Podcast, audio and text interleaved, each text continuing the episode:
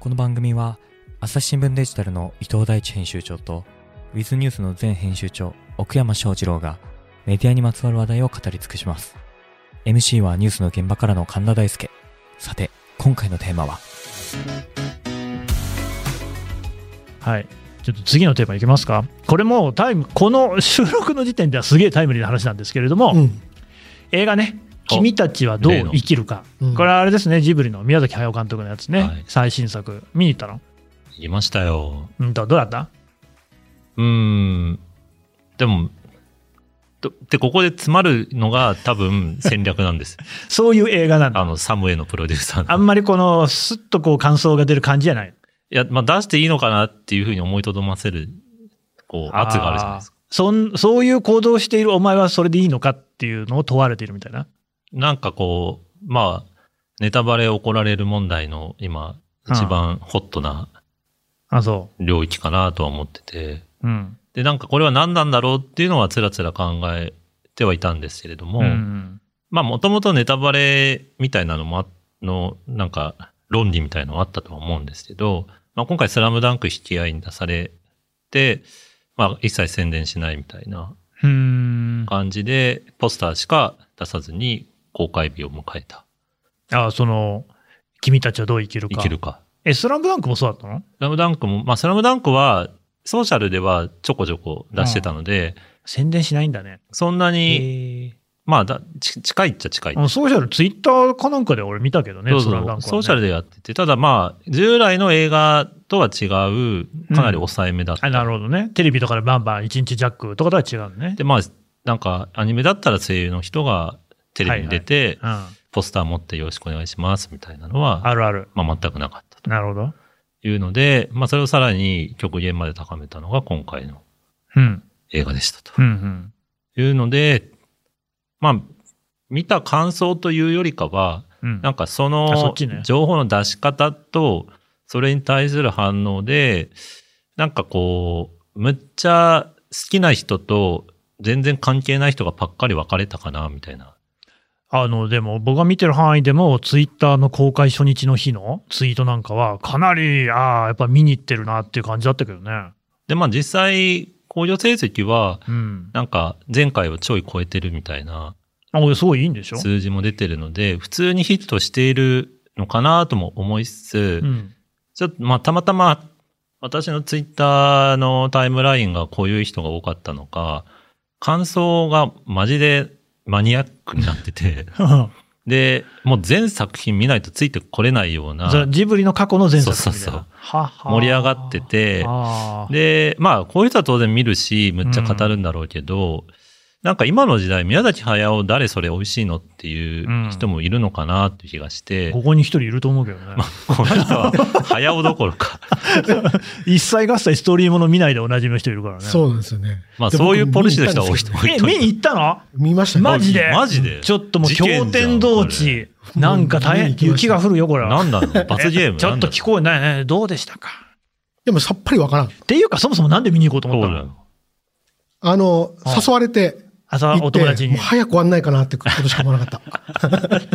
え、何それ苦痛なんですかそれは。 めちゃめちゃ苦痛。やっぱまず2時間座ってるのが無理と思った。ああ。え、あのーさ、まあそのネタバレはいいんだけど、ストーリー展開みたいなのはあるんでしょストーリー展開はね、あの僕、村上春樹の小説読んでるみたいだなと思いましたよ。まあ、それはよく言われてます。村上春樹の小説もでもさ、どうまあでも時期によんのか。小そのストーリー展開あるやつもあるじゃん。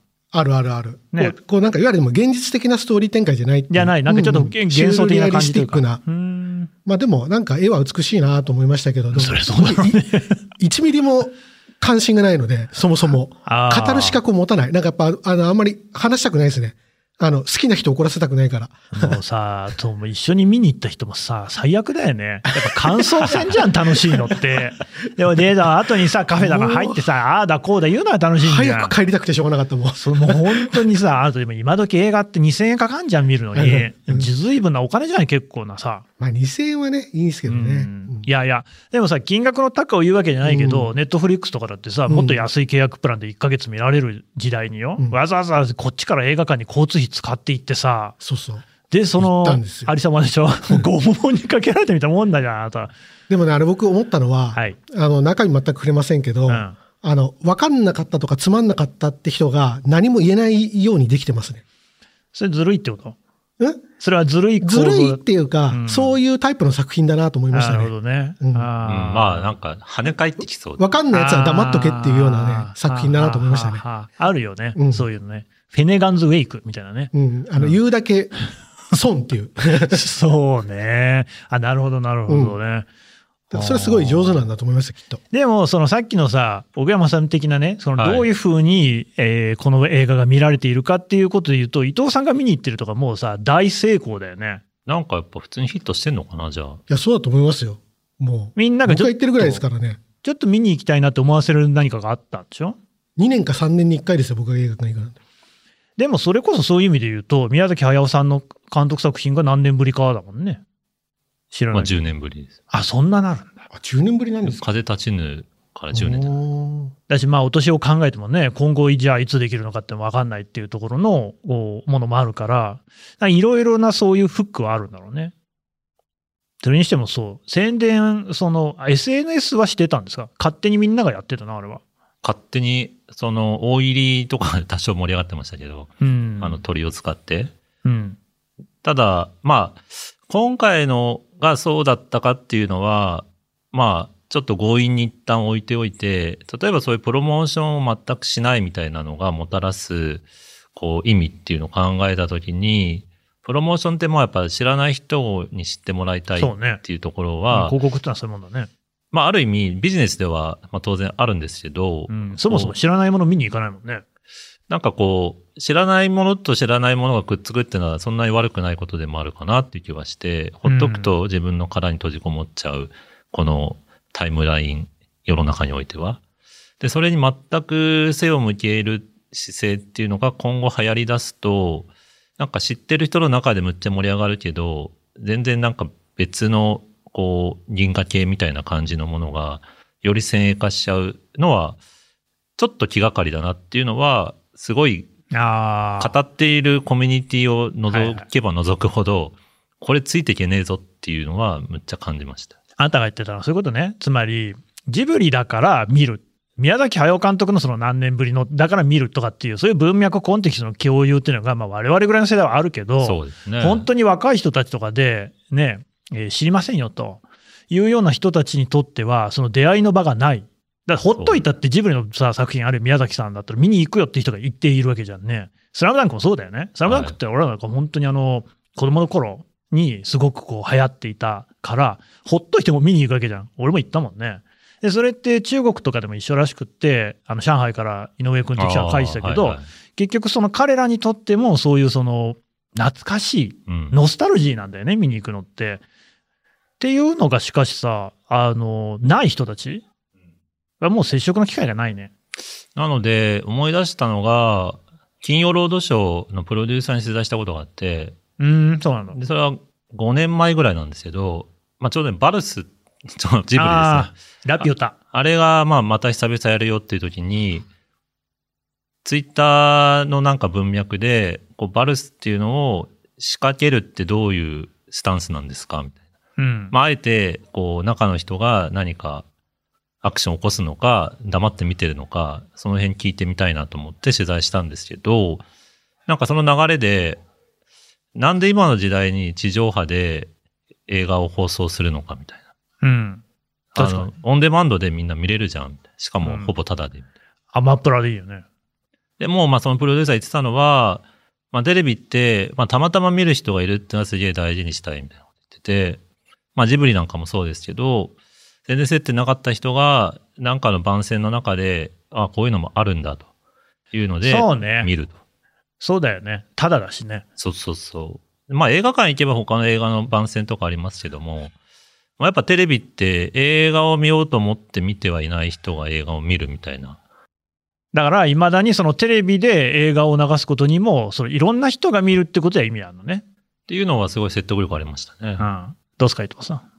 そうですね。まあやっぱり、こう今までヒットしてきたことの蓄積があるから、まあ、できる手法では、つうかさ、そんなもんばっかじゃない、あトりッますプよガねンマーベリックとか基さ、本ね最近流行ってんのってそういう映画多いよね。うん。うん。でも、でも僕、あの、この映画は、あの、映画も全くわかんないですけど、そうだね。素晴らし、素晴らしいと思うのはお素晴ら、しい超絶記憶に残る。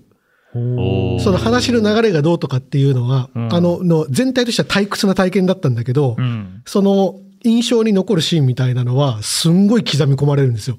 だから深く。爪痕の残る作品であることは間違いないと思います。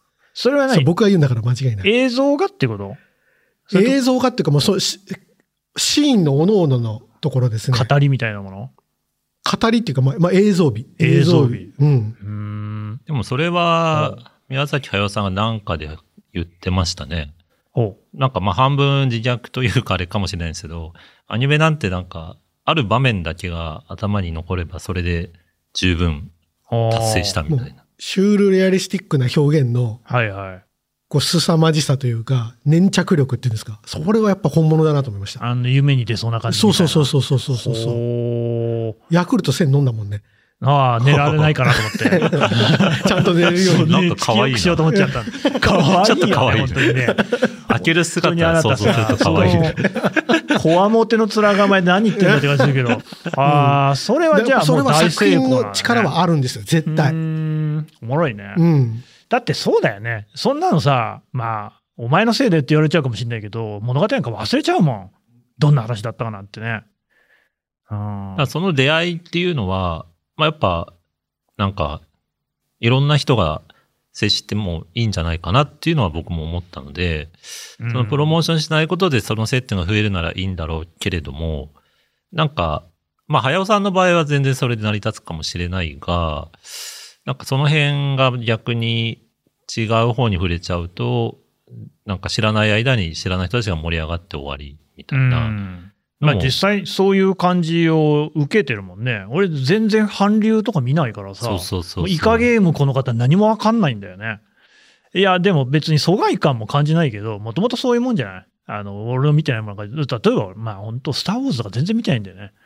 俺ハもイレ1ーミリツ・オブ・も見カてリなビい。アンも見てないし、ハリー・ポッターも全く知らないん だよね。俺も全く見てない。で、いや、思うとこあるの。やっぱり、一応新聞記者っていう仕事をしてるから、共通言語的なものはある程度分かった方がいいじゃない。うんうんうんで、見に行った方がいいなと思って見に行ったものもなんかあったけど、行かないもんね。わかる。あの、スター・ウォーズの見る順番をさ、そ聞いてさ、う。うん。その見る順番通りに見たんだけど、やっぱ今の話じゃないから、めちゃめちゃテンポが遅いんだよね。あのでも100%寝ちゃうっていう。寝ちゃう。寝ちゃう。寝ちゃうよね。 寝ちゃう。。寝ちゃうし、その、ストーリー性みたいなのってそんな大事かなとも思うけどね。 3秒でさ、話が展開してくれないと寝ちゃうから。わかる。そうだよね。うん。いや、そうやって言うとさ、奥山さんさ、本当にすごい原始的な質問をしてなんだけれどもさ、はいこのね、映画2000円する世の中ですよ。はい。そもそもさ、自分が見たい映画ってどうやって決めるんだっけ ああ。なんかさ、いや、それこそ話題作みたいなことでアカデミー賞を取りましたとかね、カンヌ取りましたみたいなのはまず一つ分かりやすいけれども、他なんだろうね。うーん。なんか僕は、知り合いに勧められたっていうのは、口コミね。めっ大きいちでゃすね原始的だよね、やっぱね。